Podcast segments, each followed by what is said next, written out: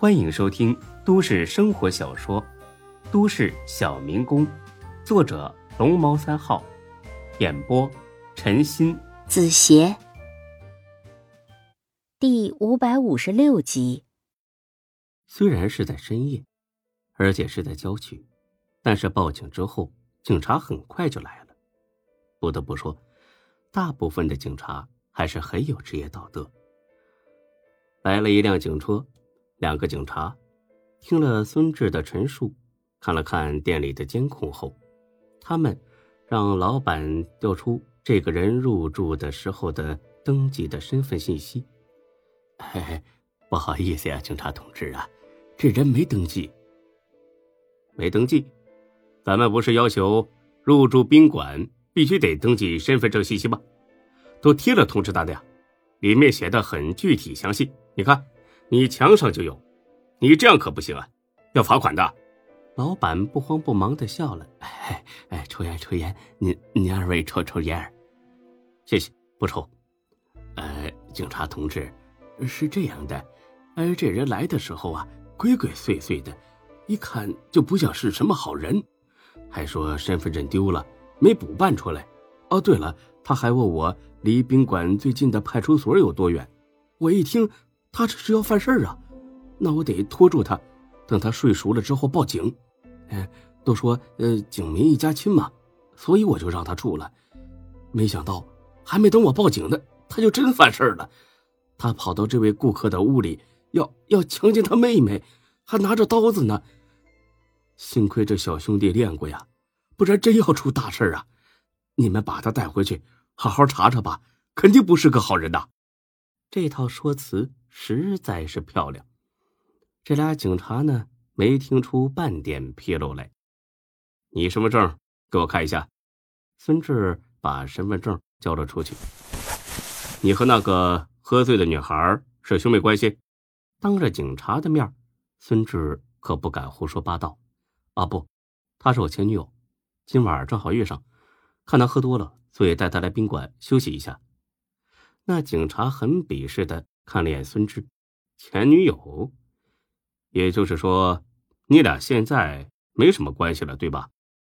啊，也可以这么说。你遇上他的时候，他就醉了。孙志光想如实交代，完全没意识到自己快跳进坑里去了。啊，对，醉得很厉害，都认不出我来了。我一看这不行啊，多危险，还是带他找个旅馆休息休息。也就是说。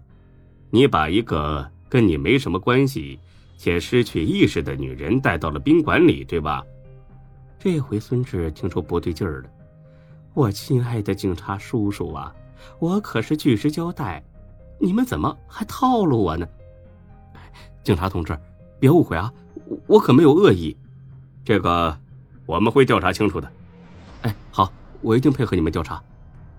那就先这样，等他醒了再说。走。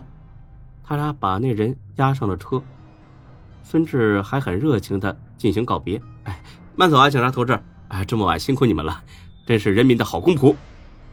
你还愣着干什么呀？上车！啊，上车？我我我吗？你说呢？孙志想哭的心都有了。这这这有有这个必要吗？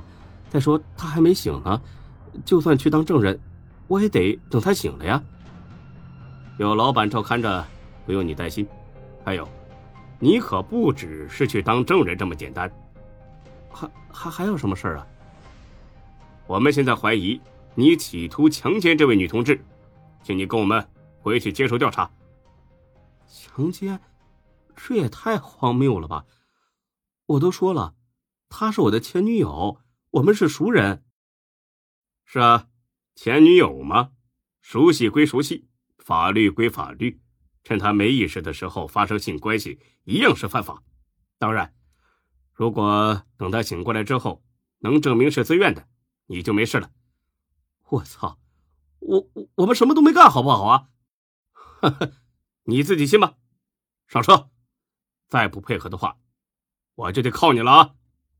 孙志无奈的叹了口气，回头看了眼老板，大哥，那他就拜托你了。哎，你放心，这边有我。等他明天醒了，去派出所说清楚就是了。好吧。第二天上午，盼星星盼月亮，盼到十一点钟了，韩娇还没来，孙志有些急了，别真的稀里糊涂就成了强插犯。警察同志，你们打电话催催他好吧？好啊，这不打不要紧，一打更绝望了。打韩娇的电话关机，打旅馆老板的，老板说韩娇八点左右就离开旅馆了，而且。他也把昨晚发生的事情如实告诉了韩娇，还叮嘱他快点去城郊派出所把孙志捞出来。八点到十一点，这都三个多小时了，韩娇就是走着来，也早就该到了。这个点还没来，那只有一种可能：韩娇她压根就没打算来。孙志那叫一个欲哭无泪。韩娇啊，韩娇，你个没良心的，可害死我了！警察同志，我真的冤枉啊！你们放了我吧。冤枉？实话告诉你，到了我们这儿，一开始没有不说自己冤枉的，到最后都老老实实交代。所以我劝你主动交代，争取宽大处理。我真没恶意，如果我真的趁人之危把他怎么样了，他应该来报警啊！这都一上午了，他报警了吗？别说这些没用的。总之，没见到这女孩之前，你老老实实的在这待着。那她要是永远不来了呢？那就不好说了。你们能不能去去找找她？你有她的住址信息吗？没有。那怎么找啊？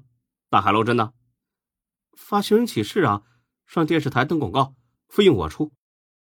没意思的话就别说了，老老实实待着吧。到下午四点多钟，在孙志快要绝望的时候，韩娇终于来了。小短裙儿、黑丝袜、细高跟皮夹克，打扮的那叫一个性感火辣。都进了会客室了，还拿着镜子补口红呢。孙志那叫一个气不打一处来。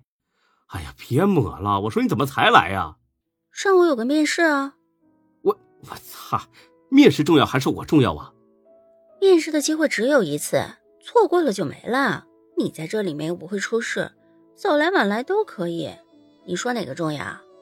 哎呀，好好好好好，上午有面试也就罢了，你下午呢？也面试去了啊？这他妈都快四点了。下午我去做了个新发型，好看不？特给你做的，感动吧？我操！老子上辈子遭了什么孽？警察同志，我可以走了吗？我一秒钟也不想看到这个女人了。韩娇哈哈笑了，当着那警察的面挎住了孙志的胳膊。别生气嘛！再说，要不是我，你能赚到这五十万？我可告诉你啊，别小气巴巴的，领到钱之后，怎么也得分我一半。